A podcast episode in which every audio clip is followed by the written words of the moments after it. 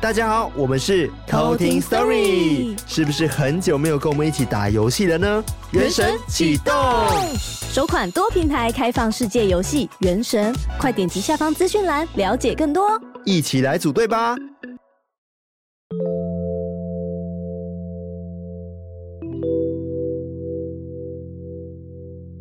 嗨，我是康纳，我是卡拉，欢迎收听偷听 Story，欢迎收听偷听 Story。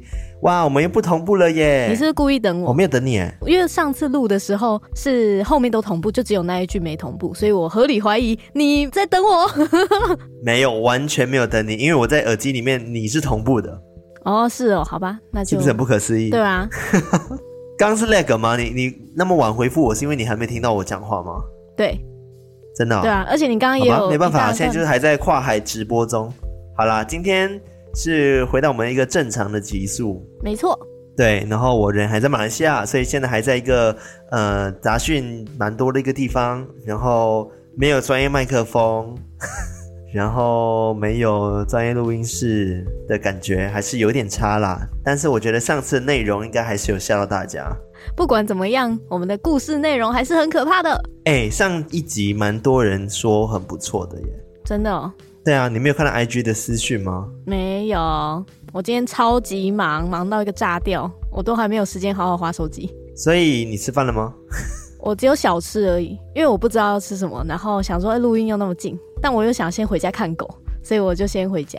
哦，我刚刚看卡拉的样子，就想说，哎，你怎么看起来那么狼狈？听说台北现在在下雨，对啊，对对，现在在下雨，然后我的头发是只要碰到这种水水的天气，我就会超级无敌毛躁。超丑、啊！对，没错，这时候我们就需要发基因，还趁机在那边给我叶配啊！只是艾瑞克不要吵，那个干爸厂商赶快来找我们哦。然后我最近就是一直在收集鬼故事，嗯嗯嗯，然后像昨天不是昨天，今天早上我才跟卡拉说，哎，我昨天去一个朋友的家，我就问他说，哎，你最近这附近有没有什么鬼故事、灵异故事可以跟我分享？嗯、还是哪里有鬼屋可以稍微带我去看一下？结果他真的有哎、欸！哇，不要每个人都遇鬼呢，真的。然后他就跟我说，哦，是他的一个朋友，然后我也认识那个朋友。我说怎么可能谁？然后他就讲出了一个名字。我想，哎、欸，我知道这个人哎。然后他是我中学一年级的时候我们同班的一个人。嗯嗯嗯。你还记得我当初有跟你讲一件事，就是呃，以前我好像被取一个绰号叫做钟馗吗？没有，有这种过去是不是？对，主要就是因为我的本名，他们我不知道他们怎么念呐、啊。以前就是有个人他叫我钟馗这个绰号，然后我就印象很深刻这个人，但是其实也是已经十几年没有联系的一个同学。然后这一次呢，我朋友带我去找的那个人，竟然是那个同学哦，这么巧，超级巧，我就吓到我想说，呃，怎么会是你？然后他看到我的时候，他就完全认不出我，哎，是因为太久没见了吗？变化太大，第一是太久没见，他就变化也很大，不是因为变胖，是因为我以前其实是又矮又黑又瘦，很像猴子。自己讲猴子，对，然后他就对我印象就是小小只的，然后戴眼镜的，然后又很可爱的，但是没想到我现在就是变成了一个 uncle 样。然后 他就有点认不出来，长大了啦。对，反正这次他就带我去看他的家里，他就跟我说：“哦，这是二十年前他住的一个房子，然后里面就有曾经因为发生了一些灵异事件，然后他就请了一些法师啊，然后好像是济公师傅帮他们看吧，最后就请他们在大白天的时候，然后在房子里面撒米呀，然后赶快搬离这间房子。”嗯，对，我可以稍微简介这个故事啊，因为这个故事其实并没有真的很完整，哦嗯嗯，很恐怖，但是我还是稍微把它记录起来，所以我觉得可以在这集的前面多加一个 story 给大家。好啊，好啊，哇塞，bonus 加码，赞啦赞啦。对，那这故事是这样子，反正就是他住在这个老房子，他是有两间房，然后左边他的门的颜色是漆成蓝色的。然后右边门的颜色是漆成黄色的，然后它是木屋，嗯，所以二十年前就是因为我们这种乡下的地方，所以很多这种老旧的房子，然后当时他就是住在黄色里面，左边有邻居住的，住在一个蓝色门里面，但是不知道从哪一天开始，他的邻居就有点怪怪的，嗯，就是好像有点被鬼上身，然后一直会做一些可能伤害自己的行为。哦，是每一任邻居都这样吗？还是是同一位？同一位邻居哦哦哦，然后他的邻居也没有什么忧郁症的前科，家庭也算美满，然后孩子们都在，然后老婆也都在这样子。但是不知道为什么有一天，他们就是回家的时候，他老婆就看到说，诶，她老公竟然在房间里面的那个风扇，然后想要尝试的上吊自杀啊。然后他们就吓到，讲说怎么会这样子，就把他救下来。然后后来救下来之后，他就问她老公说：“你刚刚做什么事情？你你在干嘛？”然后她老公讲说：“我我不知道我在干嘛。刚刚那一段她完全没有记忆。”哇，天哪！就是她那一段记忆一直被消除。嗯嗯嗯嗯，好像感觉是不是被灵体控制？对，但是因为是第一次，所以他们就没有那么在乎了。嗯。后来呢，就是有一天也是他们就是一家人在家里生活的时候，突然间听到一样房间又传来了有东西就是空空的声音。嗯。因为风扇嘛，毕竟挂上去还是有点重量的。嗯嗯嗯，所以他们又在开门进去的时候，会发现，哎、欸，她的老公又在房间里面尝试的吊在那风扇下面自杀，然后又是被及时的救下来。嗯、天哪，好危险哦！对，我就觉得很可怕哎。万一有一天真的成功的话，真的超可怕。对，因为他们家其实并不大，就很小，所以其实很容易发现家人在做什么事情。因为他们家是一层楼的，嗯、也不是两层楼的这种。幸好大家都算近。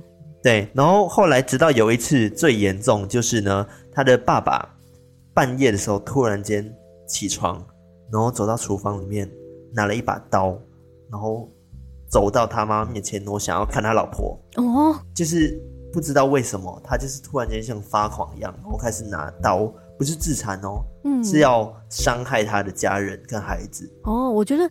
这样的情节真的很像那种，就是西方不是被恶魔附身之后，会先去伤害自己或者是自己亲爱的人。对，然后重点是他们就一直疯狂的叫他的名字，比如说他叫阿明，好了，他说、嗯、阿明，你这个嘛，阿明，嗯，阿明你不要乱来之类的，但是他就是完全听不懂，嗯、然后他就一直讲说，我就是要夺走你性命，我就是要你的命，我就是要你的命，他就这样讲。天哪，很可怕。然后后来呢，因为他们意识到事情的严重性，嗯、也渐渐的影响到我朋友住的那个地方，就是隔壁。他们晚上好像父母就会开始看到，嗯、呃，家里面会有奇怪的东西在走动，嗯、而且是一个女生的形体。哎呀，而且是穿着红色衣服的，好具体哦。他们都会觉得是厉鬼这样子。然后后来他们就是意识到事情不太对劲的，就赶快的去找了。呃，当地的那个庙公去帮忙处理，好像那时候是找技工师傅，嗯嗯，然后技工师傅就呃跟他们讲说，这个房子已经其实很早很早之前就有一个女生在这边殉情过了，非常非常早期，而且她是带着怨气，嗯嗯嗯，对，她是带着怨气走的，而且是故意穿上红色衣服走的，哇塞！所以当时他们住在这里的时候，是他们侵犯到那个女生的地盘，嗯。所以他们就是希望他们可以搬离这边嘛，然后就一直威胁他们家人的性命，甚至想要把那个住在那个蓝色门的那个家里面的人的性命全部夺走，嗯，就是先想要伤害他们，然后一下子又想要自杀等等的，都是这些奇怪的情况。哇，真的好凶哦！对，非常非常凶。然后后来我隔壁邻居，就是他隔壁邻居是我朋友那一间家，他们就觉得不太对劲，就觉得必须要赶快搬离这边，因为济公师傅也跟他们说，你们不要在这边住了。赶快在隔天的白天，嗯、然后在这个空间撒满大米啊，做一些稍微净化的一些仪式，然后就搬离这间家。然后也是因为这件事情，他们才搬离了那个房子。天哪，好可怕哦！真的赶快搬离耶，不要跟生命开玩笑。对，然后这时候你就会问说，哎，那隔壁那个蓝色门的人还住在里面，是不是还发生什么事情？然后后来呢？这家人其实是平安无事的，因为他们也听信了另外一个师傅的话，然后叫他们搬离这边。然后最诡异的事情就是，他们搬离这里之后呢，那个家庭就完全没有再发生什么要自杀的行为，或者是半夜爬起来拿刀的行为，完全都没有，就一切都恢复正常。嗯，哇，那真的超级难解释。对，就很奇怪，对吧？就代表说这个房子真的有发生什么事情，然后影响到他们呢？嗯，真的超像中邪。完完全全就是这样子。天哪，好惊悚哦！然后这一次我其实有去把那个地方拍下来，然后其实现在有住人哦。嗯嗯嗯嗯嗯。但是它是两间连在一起的嘛，嗯、对不对？蓝色的门，他把它当做仓库，然后那个人就住在黄色的门里面，就是一个老阿伯。嗯、那天我去的时候，那个阿北还问我说：“哎，你们你们是要干什么事情吗？怎么会来这里这样子？嗯，想说应该来我家，还拍我家。对，然后那个呃朋友讲说，哦，没有啦，我呃哇以前就是他讲福建话，讲说我以前就住在这里，二十年前住在这边，我想要来看一下自己的房子，回顾一下这样子。嗯嗯嗯嗯。对，然后阿北讲说，哦哦，OK 啊，你可以看啊。然后后来我就问朋友说，哎，可是如果真的闹鬼的话，他还愿意住在这里，那么神奇，对吧？然后后来他讲说。你看呐、啊，那个蓝色的房子根本就没有住人，只有把它当做仓库使用。嗯嗯、然后他只住在黄色的，所以其实那个阿北多多少少都知道说那个蓝色的房子是不能住的。嗯，那个河水不犯井水的概念。对，所以那间蓝色的门的那间房子就当做是仓库，然后他就住在隔壁的黄色房子里面。哇，对，大概是一个小小的故事。嗯，就这样睡在旁边也是很可怕，就是明明知道说哇，旁边已经有住一个厉鬼，就是晚上还睡得着这样子。对啊，而且你知道我有拍照，然后他们旧式的房子、嗯、木门下面其实是有缝隙的，甚至是上面也是有那种类似像窗户的一个个洞一个洞这样子的，可以看得到里面的。嗯，然后我还想说，我要不要把那个照片放大来看那个洞里面 会不会看到什么东西？就是有这种好奇心害死猫的行为。哎、欸，我超怕嘞，因为我觉得有可能我放大，然后刚好就看到一个女生的头这样看着我，我会疯掉。我跟你讲，我也会疯掉。你不要放大，你千万不要放大，或者是你放大之后你就不要告诉我。嗯。好，反正我可以再分享在 IG 上面给大家看，大家就可以自己自己放大，要放大，大家一起放大。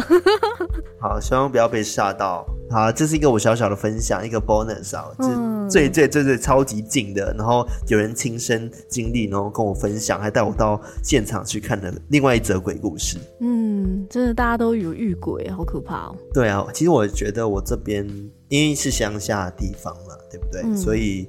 我认为很多人应该都有非常多的鬼故事，但是他们都要放在心里，没有讲出来，因为他们觉得可能别人会不相信，觉得是疑神疑鬼。嗯嗯嗯，对。但是我还没有好好的去挖掘，可能我现在回台湾倒数九天嘛，对不对？我可能要再好好的挖掘一下。好啊，交给你了，马来西亚特派员康纳。对，就不要我回不来哦，最后变成鬼这样。感觉可以演一个电影呢，就是哦。那个马来西亚网红就是收集当地故事，然后倒数几天要回来，但没想到就在最后的几天，然后发生了叉叉叉事件。对，然后从此无法回到台湾。哦，没有啊，不要这个了，应该是说感觉会有一个很曲折的一个事件，然后揭穿了很巨大的秘密，最后非常惊险，但还是回得来这样。哎、欸，拜托，我想要有这样子的结局，这样不错哎、欸。或者是你回来之后发现。以为你回来了，但回来的不是你，或者是什么呃某某某某某某讲鬼故事的 podcaster 在马来西亚消失，然后他的同伴开始一起前往马来西亚来寻找他，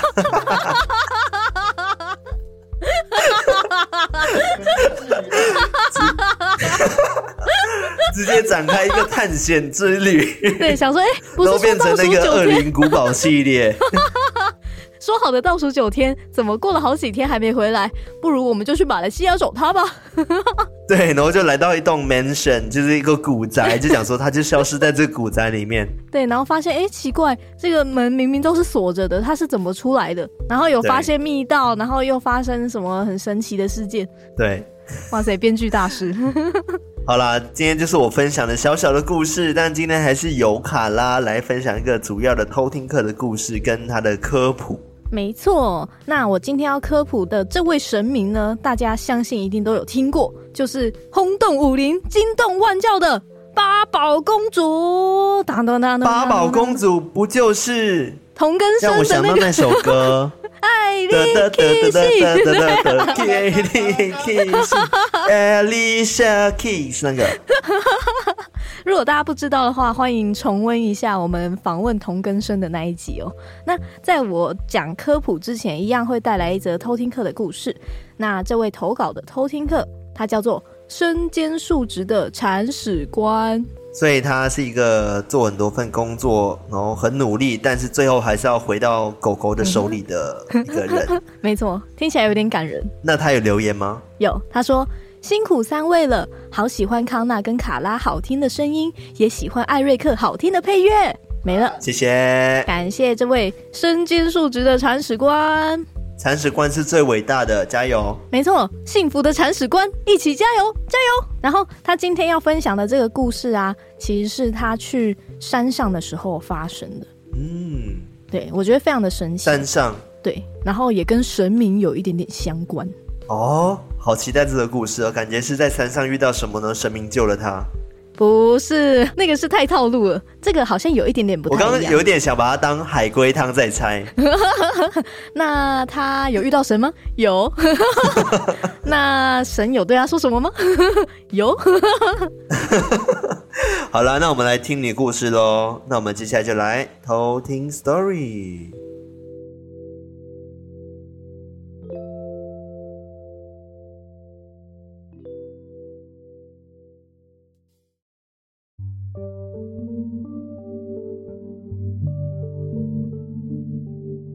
这个故事发生在我很小的时候。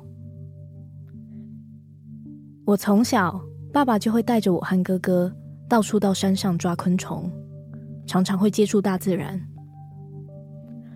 而因为爸爸在深山里面有一块农地，所以有一次暑假，我们就决定要到那边找深山的昆虫。我们就这样一路上山了。上山的路很陡峭，因为是只有一台车可以通过的产业道路，所以我们每一个转弯都要很小心，生怕对向突然会有什么生物或者是车子冲出来。直到大约上山一个多小时，我们才到达我们的目的地。那里是一大片的农地和一间铁皮工寮。我还记得，当时我们到山上的时间大概是在下午四到五点。我们赶紧拿出白布还有日光灯，打算要在晚间利用昆虫的趋光性吸引它们过来，方便我们观察。因为山上是没有电的，所以我们是用汽车的电瓶来接电。但奇怪的是，我们不管怎么接。电灯就是不会亮，直到大约六点的时候，天色也渐渐暗了下来。大家这时都觉得心灰意冷，又因为山上很冷，所以我们打算干脆就钻进睡袋里面先睡一下，我们明早再下山。因为那里的公寮是铁皮盖的，所以。一有风吹草动，就会有撞击声。我爸后来说，他当时在睡梦中一直听到有人在敲门，而且是有频率的那一种。直到最后，我爸终于受不了了，就想开门确定到底是什么东西在敲。结果他把门一打开，发现外面浓雾弥漫。伸手不见五指，但因为是在深山里面，我爸就觉得起雾是常事，所以就觉得没什么稀奇的。我爸出去外面绕了一圈公寮，发现没有什么异常，就打算进屋继续睡觉。但就在这个时候，他耳边突然听到有人在叫他的名字。我爸吓得抬起头，发现在远方有一个人形站着不动，而出于生物的本能，他也觉得那个东西来者不善。但那个人形似乎知道爸爸的想法，就渐渐的走近，却同时散发出一种稳重严肃的气息，意外的让人感到非常的安心。直到大约跟我爸距离二十公尺左右的时候，那个人就没有再继续往前了。这时候，我爸的脑中突然感觉到一种情绪，那种情绪不是自己的，是那个人形传过来的，而那个情绪是生气。而下一个瞬间，我爸就从睡袋中惊醒，看了看时间。大约是晚上八点，他就赶紧把我们两个小孩挖起来，然后告诉我们，他刚刚梦到山神了。山神觉得我们进入山里面没有跟他打招呼告知，所以警告了爸爸。接着，我们就从公寮里面找了平时拜拜用的线香，朝着山上拜拜，并且诚心的说：“山神爷爷，不好意思啊，我们是来观察昆虫的，如果有打扰到，敬请见谅啊。”说也奇怪，刚刚原本点不起来的日光灯，自己就亮了起来。我们两个小孩也瞬间开心的手舞足蹈。当天，我们也吸引了好多昆虫，好好的观察一番。而就在发生这件事情之后，我们只要有再到山上，一定会再准备一些贡品，同时也祈求山神可以允许我们逗留，并且保佑我们。这就是我的故事。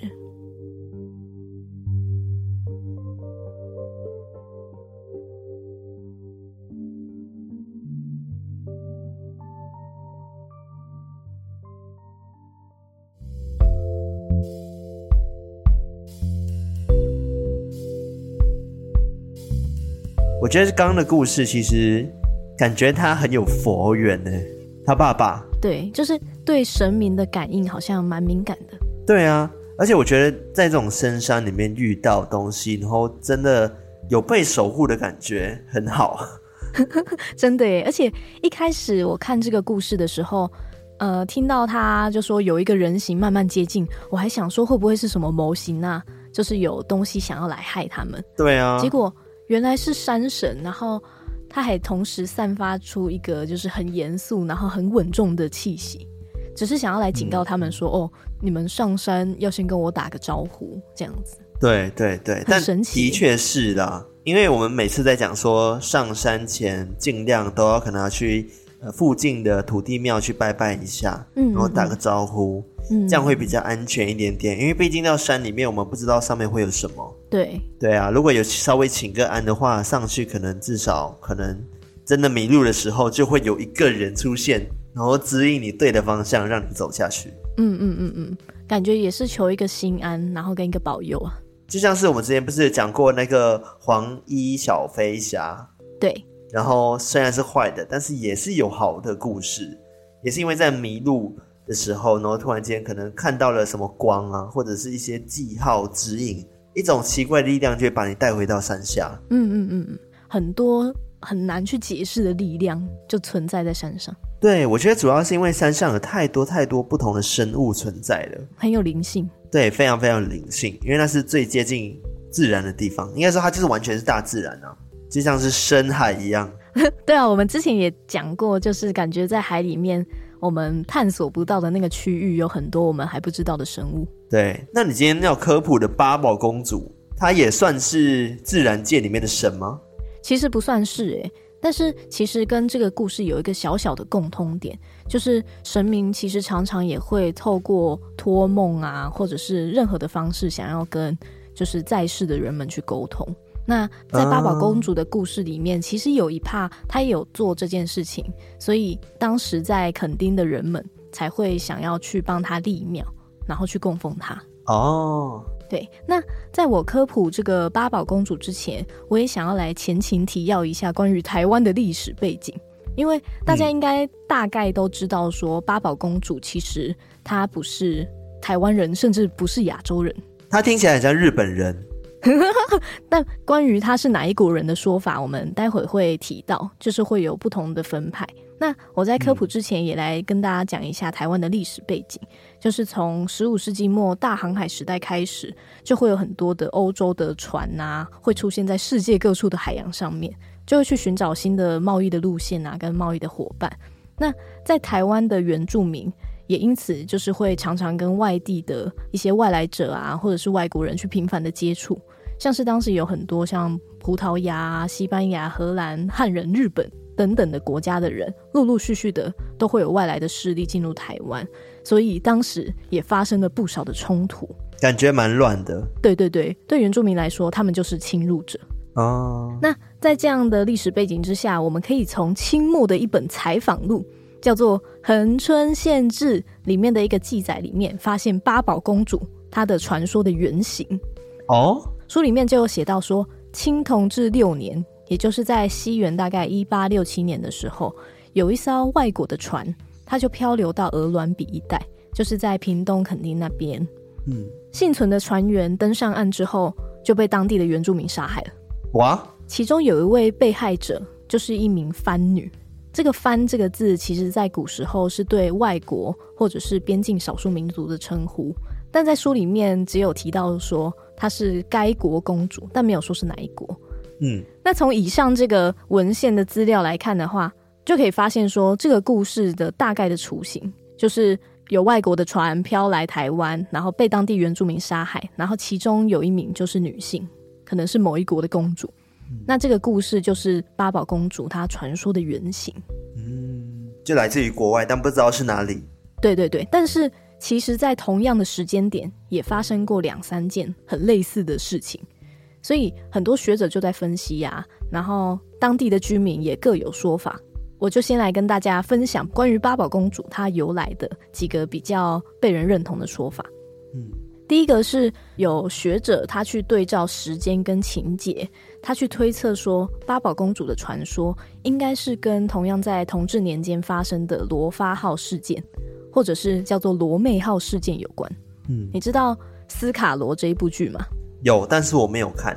嗯，我也没有看，但是斯卡罗这一部剧就是改编自这个事件——罗美号的事件。哦。对，那这个罗发号它其实是一艘美国的商船。据说，在一八六七年三月的时候，罗发号就在南山峡外海发生船难，然后那时候漂流上岸的船员就误闯了狼叫十八社，就是一个原住民的部落，这样他的领土。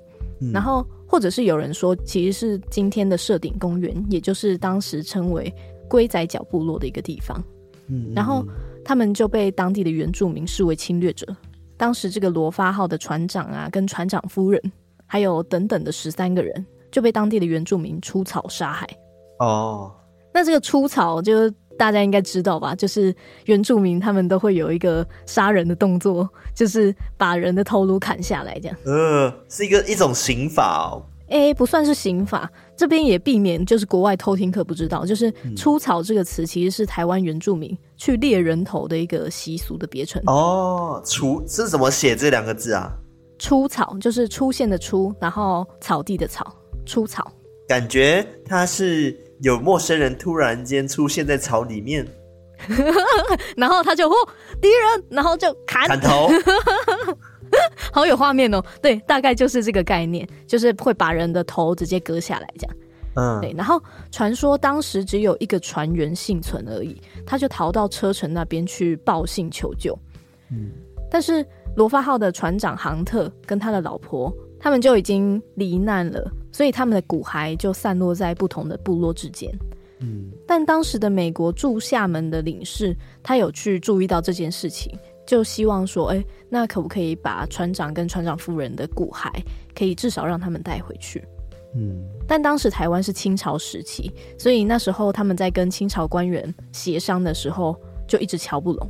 然后后来还引发美国那边不满，然后有几次发生武力冲突，这样，就是以前的历史非常的混乱。哦。嗯嗯嗯。那以这个背景来看的话，传说是后来在过了好几年，一九三一年的时候，过了蛮久的。那时候垦丁的当地人就在大湾的一带的海滩发现了这个骨骸，他就把骨骸放在瓮中之后，放在现在的万英宫庙里面供奉，也就变成现在居民常说的八宝公主庙。哦，对。这是其中一个传说的说法，就是是从罗发号这个事件出发，嗯嗯，然后这个八宝公主的真正的身份可能是一位美国的船长夫人。哦，原来如此。对，有这样子的传说很酷哎。对，这是第一个传说故事。然后另外一个比较被当地居民认为的说法是，她是一位荷兰公主。嗯嗯，好像比较常听到这个哈。对对对，这个是其实比较常听到的，包含如果我们去垦丁，可能当地居民分享故事都是以这个荷兰公主为出发点。嗯、因为根据一些地方的文史工作者采集到的传说啊，在以前台湾被荷兰殖民的时候，大概在西元一六三一年到一六六一年间，有一艘荷兰的船，它行经垦丁的时候就遭遇台风，就搁浅在垦丁的沙滩上面。嗯，那也有说法是，就是搁浅在七星岩那一带。嗯，那船员就在船上求救，就放那个烟火，这个烟火就引来山区的原住民突袭。哦发现了他们，对，然后当时船上的财物全部都被搬光，嗯，然后有很多荷兰人都被杀掉。哇，其实当地的原住民原本觉得说啊，女生就是不可以杀，觉得说会受到诅咒，嗯，但是有一个说法是，当大家都抬着战利品回到部落的时候，有一个勇士他觉得说，嗯，他的猎物好像不够多，嗯，所以他就再折回海边去搜寻。嗯，结果刚好就碰上了逃过一劫的穿着很盛装的一个女子，然后这个勇士就为了他的颜面，也为了去炫耀，所以就开了杀戒。哇，为了面子，对，想说哇，别人战利品都那么多，我也要来一个这样子，可能就把他头带回去之类。但是也有另外一个说法是，其实是在原本的战乱之中，他就把他误认为男子，就把他杀掉。对，就是不同的说法。嗯、那。当时就有带回八项的战利品，分别是荷兰的木鞋、丝绸头巾、珍珠项链、宝、嗯、石戒指、皮箱、宝石耳坠、羽毛钢笔跟纸，就是这八项宝物。所以这就是为什么叫做八宝公主。公主没错，就是因为有这八项宝物。哦，原来如此，是因为这八项才有八宝的意思哦。对对对对。那你记得在那个童根生那一首《八宝公主》里面，它的大概的歌词吗？嗯，有点忘记了。在同根生那个歌词的版本里面的剧情，我想起来，我想起来了，我先举手。嗯嗯、你说，你说，好，举手来点名。他第一句是“哇达西诺爱琳天公地台湾”，对，所以他是讲爱情，所以他有爱情在台湾，对不对？没错，没错。有一个小小的故事分支的传说是，这个荷兰公主为什么当初会来台湾呢？其实也有一个非常浪漫的原因，就是据说在明末清初的时候。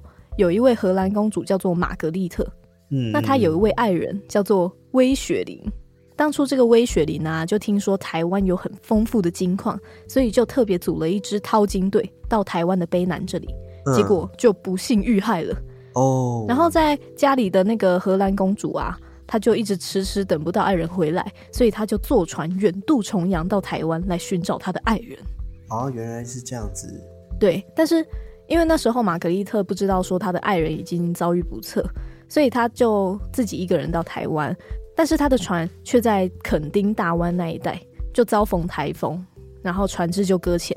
嗯嗯。然后后面的剧情就跟刚刚一样，就是被当地的原住民发现，然后就被杀害。嗯，然后就有八项宝物这样。对，然后就八项宝物就被搬走。嗯。然后玛格丽特就是其中一位受害者。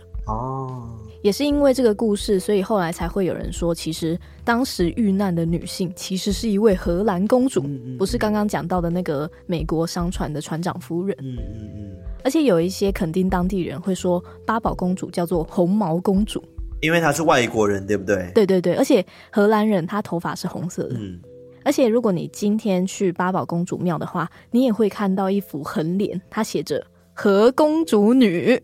就是荷兰的荷，然后公主女，直接断定她是荷兰人就对了。对，但是因为这些说法，就是不管是美国商船的这个说法，或者是荷兰公主的这个说法，嗯、都有各自的支持者，所以其实到现在还是没有人可以确定说这位八宝公主到底是哪一国人，啊、跟她的真实身份到底是谁这样。这些都是八宝公主她的那个原型的故事的一些说法。嗯、那为什么后来会出现一个八宝公主庙呢？而且这个八宝公主庙很神奇哦，嗯、它其实是一间大间的万应宫庙，然后它是其中一位神，就是等于说这个万应宫庙是分成三等份，是供奉不同的三个神明，嗯、然后其中一位就是八宝公主。对，这其实也有一个非常神奇的一个过程。因为刚刚不是说有垦丁的当地人在大湾一带的海滩就发现了骨骸，就把骨骸放到瓮里面，然后放在这个万应公庙里面供奉。对，后来我就查到，就是有当地人现身说法哦。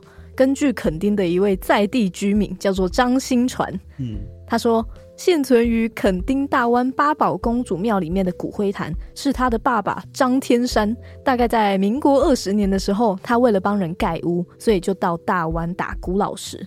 结果他无意中就在石缝里面发现了骨骸，他就买一个瓮，然后把它装进去，放在万应公庙里。真的假的啦？那么巧？对，但是他一开始没有想很多，嗯、他只是觉得说，哦，可能就是一个无主亡魂，嗯、然后想说把它好好的供奉起来，嗯、没有特别注意。嗯、结果过了两三年之后，张新传的一个堂叔，他叫做张国仔，嗯、突然就发疯了，他就常常拿那个环阿油啊，就是会想要烧人房子。嗯，怎么跟刚刚我一开始分享故事很像？对啊，就是好像突然中邪，然后去做一些伤害别人的事情。嗯、然后当时的，因为还是日本统治时期，当时的日本人也建议大家哦，可以捐款啊，然后去盖一间房子，把那个人关起来，不然太危险了。嗯、但是他们的亲戚都很不忍心，所以就请来了鸡童去问问看他的原因。结果这个机童突然就开始讲英文，啊、然后大家都一阵错愕，都听不懂。嗯然后他们只好去请来一个叫做柯香的人翻译，嗯嗯，因为他之前有在那个鹅銮比灯塔那边，就是有担任就是倒茶小妹类似这样子的工作，嗯、所以他会一点英文。然后经过他的翻译之后，才知道原来在几百年之前，有一个红毛番公主在垦丁被杀了。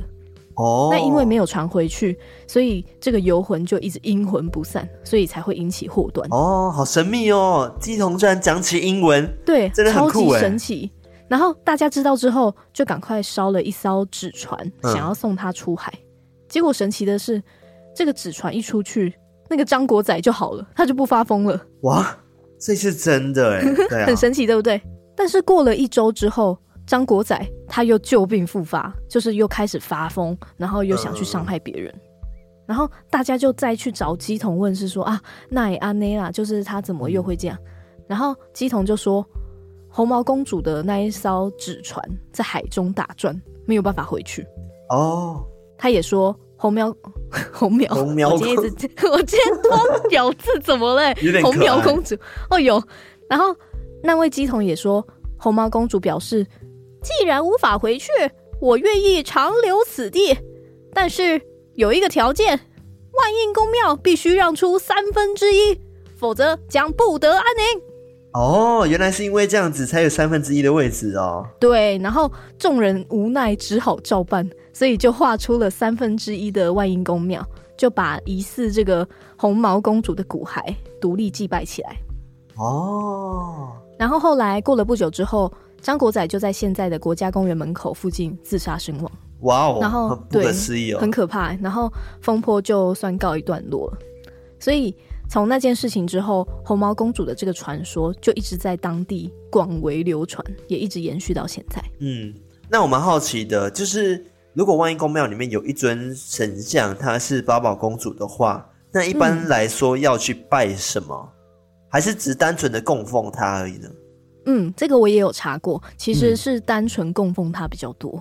哦、嗯，因为我在查的时候也想说，哎，很好奇说，那他是可以求什么或拜什么嘛？因为一般我们去可能拜神的时候，都会可能希望他可以帮忙一些事情等等的。但是八宝公主好像没有，这、真的是纯祭拜。嗯、但是有一些信众就会拿一些。呃，咖啡啊，或者是洋派的红酒，跟一些女性用品，下午茶之类的。对，就是到那间庙的时候，也会顺便去供奉它。嗯嗯嗯，原来如此。对，那关于八宝公主，主要就是这一些传说的说法。嗯，戏说台湾其实也有把八宝公主演出来哦。哦，戏说台湾也有。对，戏说台湾真的很会演。然后它里面的八宝公主的演员的形象就是一个金发碧眼，看起来非常像 cosplay 的一个人，我觉得很好笑。然后之所以会有这个形象，我很好奇，我就一样去查了一下。据说荷兰公主遇害之后，她有托梦给当地人，嗯，就说哦，希望可以把她的骨骸放到庙内安置这样子，嗯，而且还说她搭来的那一艘船还埋在沙滩上面，所以啊，如果各位偷听客们下次去垦丁玩，你就可以从那个夏都前面的那个大湾海滩一路往南走，来到快要海滩尽头的时候，嗯、就会发现海边有一座万应宫庙，嗯、那个就是八宝公主的庙。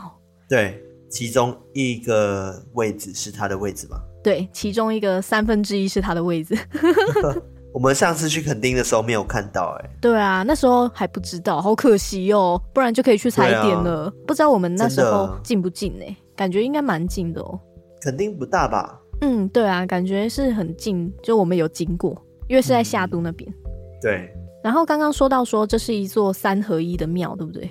就是它除了八宝公主之外，它主要的庙的主位是拜万应宫，然后另外一边是拜土地公。嗯嗯嗯，然后另外一位才是八宝公主这样。对，庙里面如果你仔细看的话，其实还有搭配出土的那个荷兰船只的遗迹，非常的酷哦。然后另外我还有一个小知识，就是你有发现如果去垦丁的话，很流行“三合一”这个词吗？三合一？对，三合一这种概念。没有啊，我只听过三合一咖啡，三合一，三合院。对，像是我们去那个海上活动啊，浮潜、香蕉船跟游艇，哦、就叫三合一。然后对耶，对，然后就有人说，哎，会不会是因为八宝公主的这个三合一的这个庙的这个灵感，所以当地才会那么爱用三合一这个词？啊，我觉得不是哎，我觉得三合一就是商人的一个手法。就是觉得说，哦，这个一个包套比较划算的概念。对啊，对啊，一次玩三种，哇，好划算哦。对啊，有这种说法啦，就是一个小小知识，嗯、有人会这样子觉得，因为冷知识，对他们会觉得说八宝公主的庙，或者是八宝公主的这个故事，其实很深植在当地人的心中哦，所以可能他们在延伸出一些词的时候，也会因为可能。三合一的这个概念，然后才去创那些词。嗯，所以我们如果问当地的垦丁人的话，他们可能都知道八宝公主是谁。应该有，因为之前还有发生过一些事情，就是导致说在近代也会有一些媒体去报道，嗯、像是在这几年社顶公园就一直传出疑似有魔神仔会把人带上山的意外。哦。对，然后在二零零八年八月三十一号的时候，甚至还有记者去采访到当时获救的一个妇人，就是一个老阿妈这样。哦，我知道这个故事啊。哦，你知道？我知道这个故事啊，是在垦丁发生的吗？嗯，对，是在垦丁的社顶公园。然后，哦，当时那个记者就说，呃，这个阿妈被找到的时候身体很虚弱，而且经过多天调养之后，还是没有办法正常的讲话。那个阿妈就说，她是被魔神仔带走。不是还有给他吃东西吗？那这边没有说到给他吃东西耶，只有说到说、嗯、阿妈的脚原本是很不方便行走的，但是他被摩西娜带走的时候健步如飞，就是非常的诡异。嗯，而且也有其他的获救者声称说他看到的是一位女性，她穿着红衣在带路。哇，嗯，超诡异的。所以当时地方的居民就猜测说，哦，会不会是传说在这边身亡的那位八宝公主又在作怪了？嗯所以，社顶居民当时也决定，在帮八宝公主跟当时遇难的船员们去举办法会，而且很神奇的是，在当年，他们的社区竟然就获得全国的特优，而且奖励到荷兰去参访，感觉是有被保佑到哎。对，而且更神奇的是，他们住宿的地点就是传说中荷兰公主的故乡乌特勒支。好恶心哦！对啊，哦，好可怕！我突然觉得有点鸡皮疙瘩。我也是，天哪！超可怕哎，好不可思议哦！对，就是感觉冥冥之中好像真的在帮他们带往某一个方向。嗯嗯，嗯好可怕！而且就在刚刚讲完那个鸡皮疙瘩的事情的时候，我们的配乐突然换成了恐怖配乐。哦，我再也听不到配乐，我要吓死！原来是艾瑞克的巧思啊！好了，我刚刚起了一个小鸡皮疙瘩。好可怕！我也是哎、欸，为什么我们只要远端录音就一直起鸡皮疙瘩呢？对啊，会不会是因为因为少了视觉的辅助，我们只能靠声音去接收对方的讯息，所以只要一听到就会吓一跳，很多想象空间。对，然后我们没有办法就是互相预防预备这样，哦，真的会吓一跳，好神奇，真的好神奇哦。对啊。好可怕哦！我突然觉得从神奇变可怕，明明是在讲神明的故事，啊、对，对，不是坏事。对啊，对吧？就是真的非常的神奇。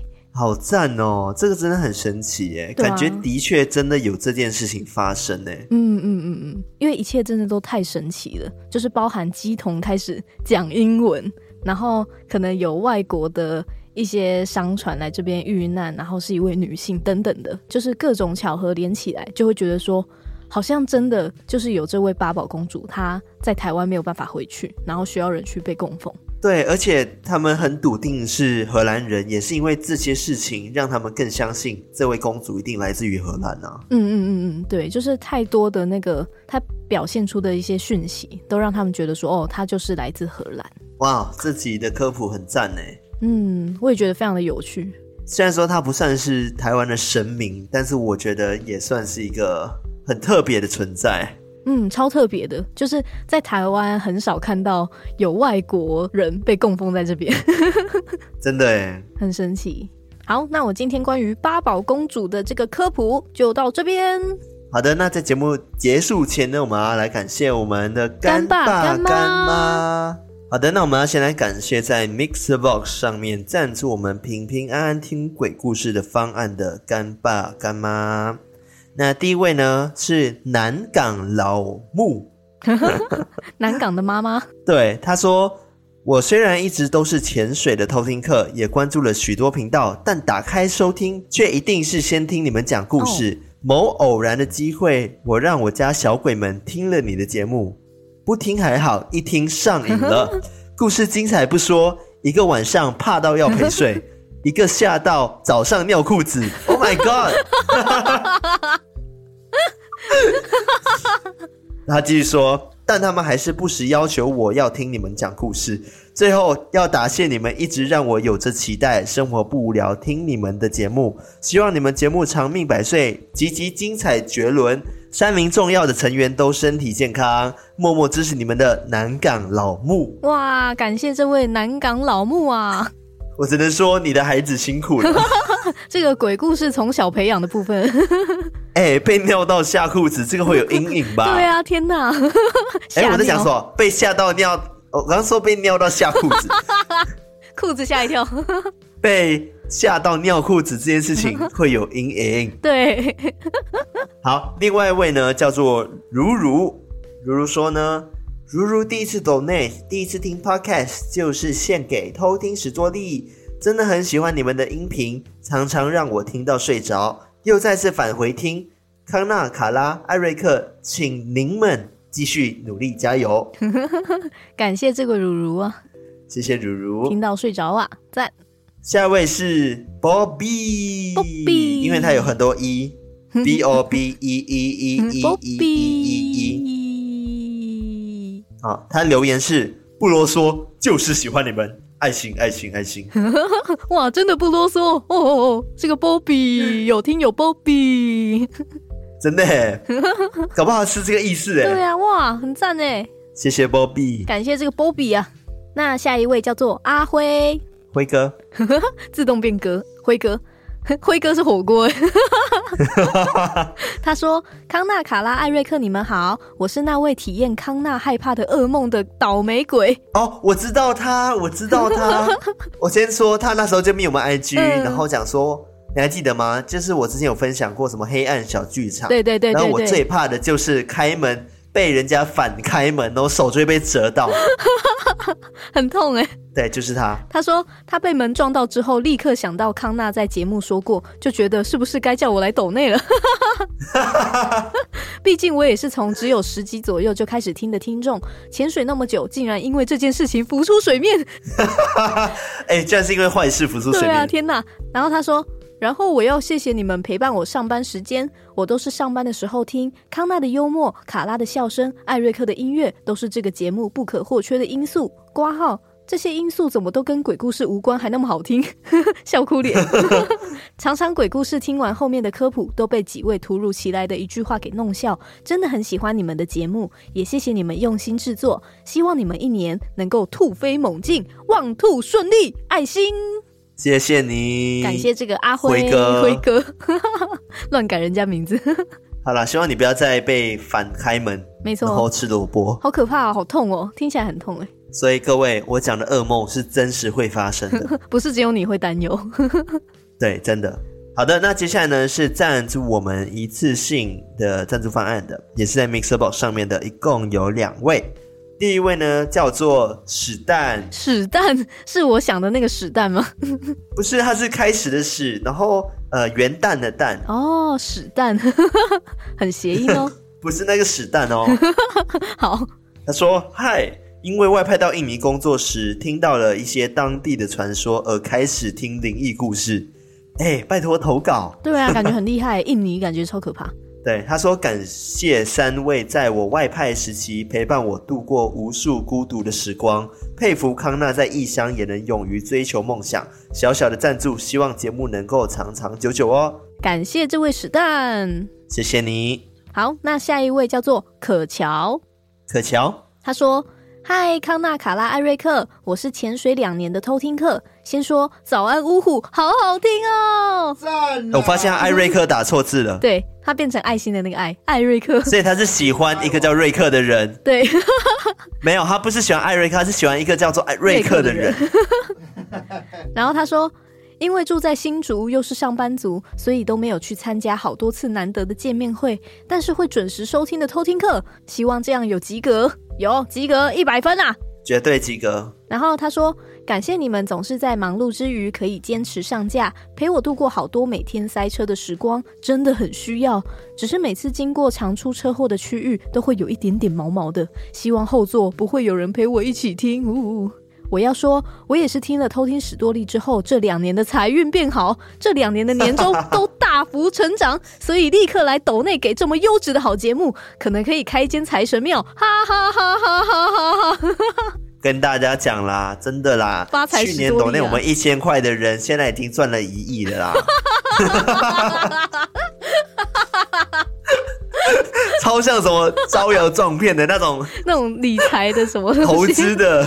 这个团队太狠了，对啦，跟你说抖那十块的，今年也赚了至少五千啦，跟你讲，哇，招摇撞骗呐！好，然后他说，总之希望酸民都退散，也希望我到八十岁还可以听到偷听史多利。挂号，我跟康纳年纪一样，祝你们。哎，你怎么知道我几岁？对啊，我们之前有说过吧？看起来是一位非常认真的偷听客，哦、因为他可能在不同年份听的不同的岁月，哦、所以他可能会以为错的时间哦，哦，有可能呢。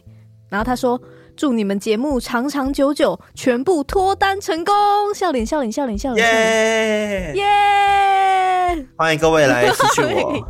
好的，那接下来呢是在绿界上面赞助我们的干爸干妈，一共有两位。那第一位叫做。偷心变艰难的水獭，他说：“Hello，康纳、卡拉、艾瑞克，情人节快乐！过年前后都忙到爆炸，来不及给开工小红包，小心翼，希望你们这天字体发光，闪亮到不被别人闪，哈哈！发财史多利，请再带给我好运，大家一起变更好，笑脸。”跟你讲啦，有赞助有波比啦，对啦，有赞助有波比啦，对啊，去年哈赞助我们又来。讲不完了，太多案例了啦，啊、个案很多啦，摊开给你看，满满 一整本的感谢名单呐、啊，很多见证人这样。对，感谢这位偷心变艰难的水獭，不是赖哦，不是赖哦，是，是水獭哦。那第二位叫做小豆，小豆他说，上次听到康纳说绿界固定赞助也想要小礼物，我也要来敲碗啦，敲敲敲。但是我真的很喜欢你们才赞助的，只是想要个小礼物能陪在身边哦，好感人哦，就当做陪伴我既无聊又空虚的人生。擦滴滴哦，还是老话一句，期待能早日见到你各位啊！哦，一定可以的，我们的见面会、啊，谢谢小豆，感谢这位小豆。真的，今年我们办见面会，大家要来哦，没错没错。如果我们办了，给他买下去抢票，我们要体验呃秒杀的感觉。好啦，不要秒杀，至少。一个小时内卖完，很像在抢什么演唱会。一个小时很好，还好吧？一个小时可能三十个位置，然后一个小时卖不完，很丢脸的。那个座位超少，这样 还卖不完。对，十个位置，然后一个小时没卖完。好啦，谢谢小豆，我相信我们会有见面的一天的。没错，感谢小豆。好的，那以上就是这一次有赞助我们的干爸干妈们啦，谢谢你们，你们的赞助是我们前进的动力。没错没错，赞啦！好的，那还是要提醒一下大家，喜欢我们的节目的话呢，记得要到 IG、Facebook。Discord 加入我们，成为我们的偷听好邻居。再来，如果你有很多鬼故事的话，也欢迎投稿给我们。投起来，鬼故事不嫌多，就投就对了。你有什么亲身经历，包含刚刚有抖内那一位外派在印尼的 你的故事，拜托跟我们分享。我们最喜欢这种东南亚系列。没错没错，投起来呀、啊！对，最后，如果你是用 Apple Podcast 收听我们节目的话，记得按下订阅。没错，然后五星评分留言，这样子可以让更多人看到我们。然后认识偷听史多利，一起成为偷听客。没错，然后当然你在不同平台上面收听，Spotify、First Story、KKBox，呃，其他 Google Podcast 等等的，Mixer Box 等等的，欢迎你们能订阅、能留言的，欢迎多留言好吗？没错，跟我们互动分享。欢迎欢迎。是的，那今天到这边喽，那我们下次再来偷听 Story，拜拜拜拜。我刚刚偷听 Story 有点怪，对啊，因为不同步，刚刚有。有一下意识想要等你，对啊，平常都在同步，然后这一句通常很突然很不同步。那我们再一次，好，好，那我们下次再来偷听 story，你又在等，好，就这样了，不管了，拜拜，拜拜。